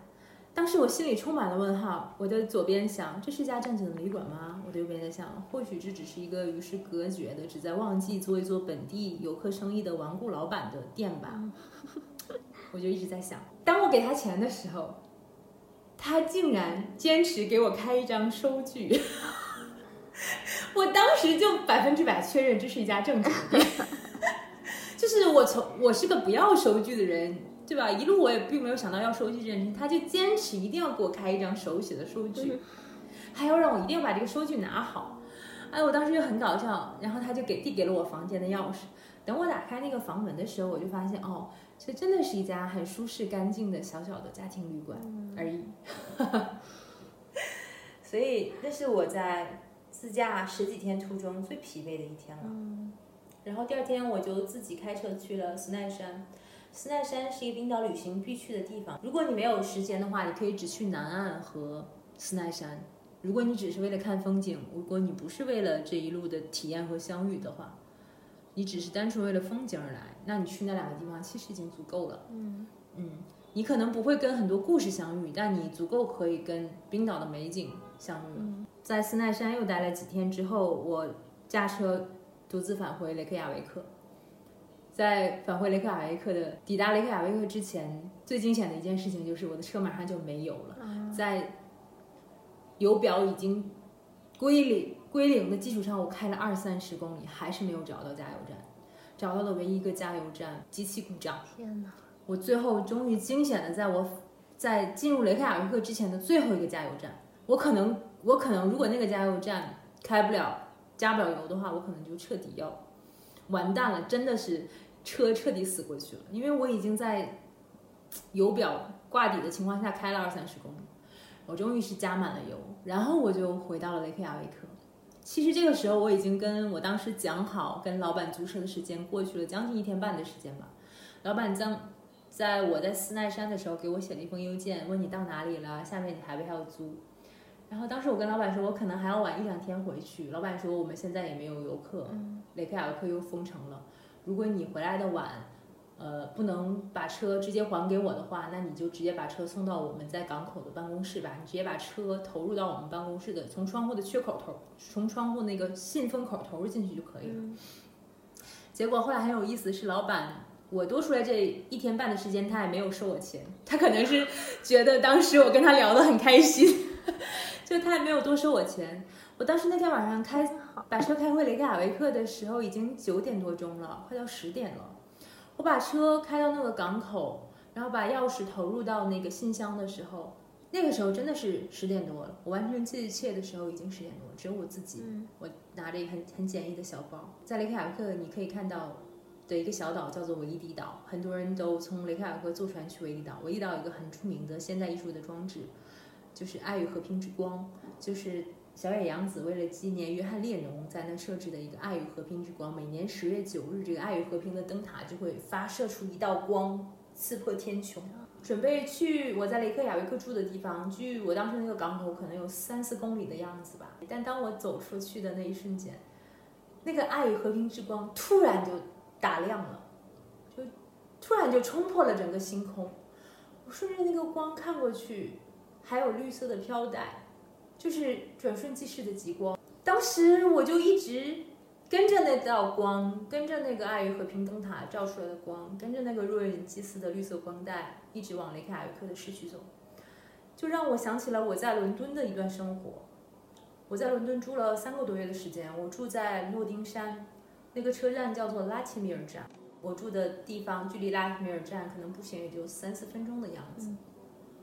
我的房东有一个三层的小楼，他把三层租给我住，我在伦敦的三个月就住在那里。伦敦发生的非常著名的一次火灾吧，是一个大概有二十四层的叫格伦菲尔的大厦。当时在二零一六年的时候重新装修之后，由由于这个建筑物的表面是易燃的，所以导致它有一天午夜的时候，二零一七年的一天午夜的时候就有了一场大火。哦，然后因为这个公寓是二十四层的。然后当时的可能伦敦市的这种消防机构、消防部门的相关部门也没有做好这个营救工作吧，死了非常多的人，这个大厦就完全被烧毁。我记得这个新闻。我的房东当时和她的老公在家里就目睹了这一切，房东就给我讲了这个故事。然后其实让我印象深刻的是，那个大厦上面就有了一颗绿心，就是为了纪念这几个六六七年前发生的惨案。然后那个街区附近所有的，比如说墙上啊，都布满了绿心和绿色的涂鸦，其实都是为了纪念这件事情。你在那个街区闲逛的时候，经常会发现，呃，某一某某一家居民家的门口贴这个告示：“我谢绝采访，我不想再讲这样的故事。”其实当那个火灾发生之后的一段时间，呃，我的房东告诉我说，他们住在所有这个街区的人，经常就会遇到有人会给他们送食物，然后免费的冰淇淋车开过来，希望给他们一点帮助。嗯我我在伦敦生活的时候，我每天都会出去散步，然后我散步的时候经常是不带手机的，我每天晚上都会漫无目的的散步，有的时候跟房东一起，有的时候我自己，大多时候是我自己。我每次找不到回家的路，我都会抬头看那一颗绿星，因为在那个区域的每个角度，甚至你在拉提米尔车站都能看到那个，你一抬头就能看到那颗绿星。每当我迷路的时候，我找不到回去的路的时候，我就跟着这颗绿星。走回我在伦敦的住处。其实就像我在雷克雅维克的那个夜晚，我看到的爱与和平之光，我看到的那个若有似无的极光的绿色飘带。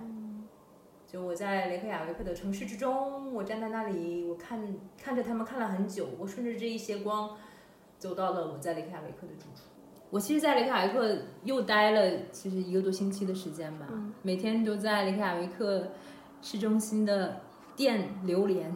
有请我喝咖啡的老板，还有每天，因为雷克雅未克有很多很好的黑胶的店和黑胶的独立音乐厂牌吧，然后每个老板都快认识我，因为我每天都会去店里听音乐，然后他们就跟我聊很多故事，给我介绍了很多英冰岛当地的乐队，我觉得我真的是体会到了冰岛改革开放之前的真诚生活。你更早一点来或更晚一点来，我们会有一些演出，这样你还可以看。因为我等我再次返回雷克雅维克的时候，雷克雅未克已经再一次 lock down，就是呃很多公共场所都封了，比如说冰岛的美术馆呐、呃，但是我还是去冰岛美术馆看了我人生中到现在记忆深刻的一场 NFT，就像平常人一样生活着，还跟我我们的房东进行了一次惊天大 PK。嗯，又又发生了。就这个故事，我们还想讲一讲。嗯我觉得这算是我的一个旅行贴士吧。房东当时答应我说我回去可以住一天，然后后来他就说我的女儿回来啦，那个你不方便回来住了。我说不方便回来住没有关系的，你要把钱退给我。但是房东当时就说，我把钱退给你可以啊，我今天要去什么呃雷卡维克的一家店喝咖啡，和我的朋友一起，你可以来拿钱。但我的朋友是个 Chinese fever，啊，感觉好恶心。真的，我当时就他在骚扰我。嗯我就立刻打电话举报他，我把这个 case 举报给了呃 Airbnb Airbnb 的香港办公室，但是我发现香港办公室只是走了一个过场，他并没有给我做出一个，他说让我等待，但其实没有处理这件事情。我一生气，我就把电话打到了他们的 San Francisco 办公室，嗯 那个美国小姐姐立刻就给我退了大部分的房钱，然后甚至帮我把这个房东从那 Airbnb 上移除了多久，就相当于 block 他一段时间。哇，我当时就觉得，更多的时候你会发现外国人比中国人更尊重你。嗯如果你有这么正常的、合理的诉求，故事讲到这里，其实早就应该结束了。我觉得我默默七零八碎的东西吧，我最后离开了雷克雅维克，然后因为我的粗心，体验了一次雷克雅维克的出租车，花了我一千多人民币，住空荡荡的一个人的旅馆，看一个人的风景，在温泉里跟陌生人聊天，一个人开车。然后一个人路过暴风雨，一个人被小绵羊挡路，一个人路过彩虹，一个人被温泉挡住我的去路。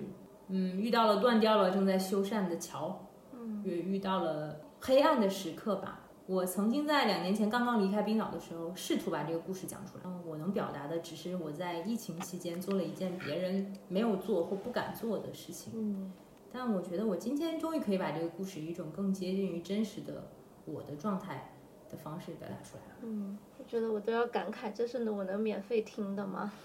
你没有免费听啊，你买了一副耳机。对，我之前耳机丢了，为了录这次播客，今天专门去买了一副耳机。其实我之前做功课的时候听了好几期的中文播客，就是冰岛旅游的中文播客，但我感觉我所有听过的都是非常旅游攻略型的，嗯包括怎么租车啊，什么路线啊，然后当地吃什么啊、玩什么啊。但今天听你讲的这些，我觉得特别打动我，哎，特别多的点都很打动我。比如一开始你说的，说这个院子里这棵树，房东院子里这棵树，包括你读的那本书，啊、包括冰岛神话这个世界之树，后来的冰川呃蓝冰洞。呃，里面封存的一些几万年前的空气，包括这个冰川，它经过千万年的时间去形成一个它的各种冰层，树写树的那本书一样，就就是它是以树本位，让我有一种真的是万物有灵且美，就你在走向他们，他们也在缓缓的走向你。突然让我想到一首北岛的诗，就我在非常非常久之前读过的一首诗。刚才你在讲的时候，这个诗的最后几句就不断的在我脑海里面有出现。有诗叫做《鹿歌》，然后它的最后几句写的是：“我径直走向你，带领所有他乡之路。当火焰试穿大雪，日落封存帝国，大地之书翻到此刻。”我就觉得。就像你之前说的是一种相遇，就不管是人跟树，呃，跟冰川，跟里面封存的空气，包括跟本地的居民，然后一共另外四个游客，然后 对不断的一些个，包括那六毫米的雨，所有包括你现在就是两年前去去旅行，然后到两年之后才终于。有一个更平和的一个心态，去去掉了当时的一些的情绪，来录这一期播客，这就是也是一个跟这期播客的一个相遇，真的就是人跟万物的一个一个相遇。其实，在讲述的时候，我觉得我我是在不断遗忘，也在不断新回忆涌现的过程。嗯，就像你说的，其实就像那首诗吧，我以为我们是在两千。二零年相遇的，其实我们是在两千二年相遇。嗯，好，我在冰岛旅行这这一件事情带给我最大的震撼和教育是，在很久以前，我是一个非常迷恋人文的人文的人文景观的人，我非常迷恋画，我非常迷恋音乐，我非常迷恋美术馆、博物馆。嗯，我觉得那是我旅行非常深刻的记忆，去了又去。我一直觉得人文的东西，人和时间怎。产生的这些化学作用无比美妙，我一直觉得自然的东西，嗯，就那个样子。嗯，但冰岛此行给我巨大的教育就是，我觉得我太傲慢了，我这种身为人的傲慢，简直是一种非常糟糕的态度。嗯，我觉得大自然以那样的这种姿态震撼了我，我在我人生中从来没有因为美景而感到恐惧、站立。大自然是真正伟大的东西吧，只是一个须臾的片刻吧。然然而我们却。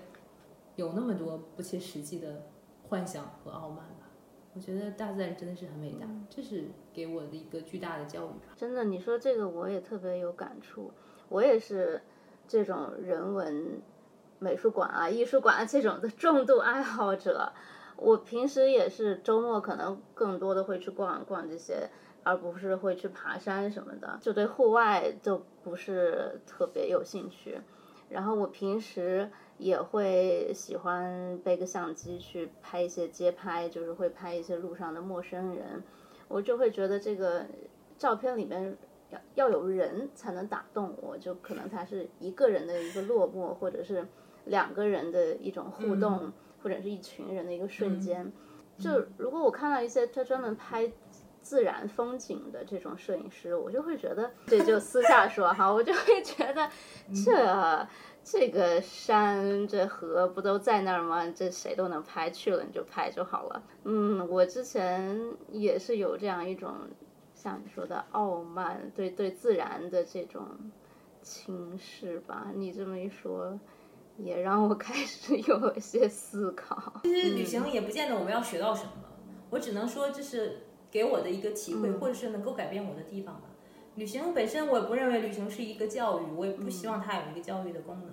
就像是我这次旅行，也不是为了逃避什么，也不是为了证明什么，只是我想脚踏实地的拥有一次旅行。哎，说了这么多，感觉好像我也不知道这算不算是一期有趣、一期有趣的播客吧。我只能这么说，这是一期很真诚的播客，我也是我很想留下的一个纪念和记录吧。然后今天非常巧，就是我们在录这期播客之前。我跟小新分别都在自己的朋友圈里看到有朋友转发，呃，这个 Voice 的 这一期昨天发出来的这篇微信公众号，标题就是“你的精神故乡冰岛正在向你发出呼唤”。完了，这期播客就叫这个。我我猜有可能会会起一个比较吸引吸引目光的标题吧。一场完美的孤独。会起，比如说疫情期间独自在冰岛驾驾车驾车环游，然后一次完美的孤独。嗯，因为你你说到一场完那一次完美的孤独是真的，我觉得特别特别的打动我。佩索勒的那首诗，就你说的时候，我觉得我都已经身临其境了。就你在那个非常温暖的、有暖光的一个厨房里面，看到一排的杯子，你去一个一个敲过来选了一个，读到他的诗，读到放声大笑，在经历了一天一整天这样的被巨大的这种美震慑的一天下来，读了一首诗。然后入睡，极致的一种自由，在你一个人的时候，就是完美的孤独。然后这种完美的孤独赋予了一种极致的自由，无需被分享，也也没有被没有办法被分享。我在描述感受的时候，依然还是能感觉到词穷。我一直觉得，我自以为自己是一个比较擅长描述感受的人，但是我依然还是时刻感觉到词穷，特别是描述我被这几次巨大震撼，因为巨大而恐怖的时候。我觉得你描述已经很好了，但是那那种场景就让有我我觉得我能能想象出来一点，就觉得确实很难用语言描述那样的一种感受和体验。感谢尤拉菲小伙伴今天能来当我的客串主播，帮我录了这么一期节目。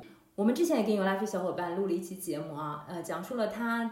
作为一名业余的国际象棋棋手，作为一名神秘的东方棋手，在巴黎横扫法国人民的这么一个故事啊，也是一个很可爱、很迷人的故事啊。有想了解他故事的小伙伴们，也欢迎收听我们数格电台的一期关于有拉的小伙伴的节目。今天冰岛的节目，我们就说再见了呀。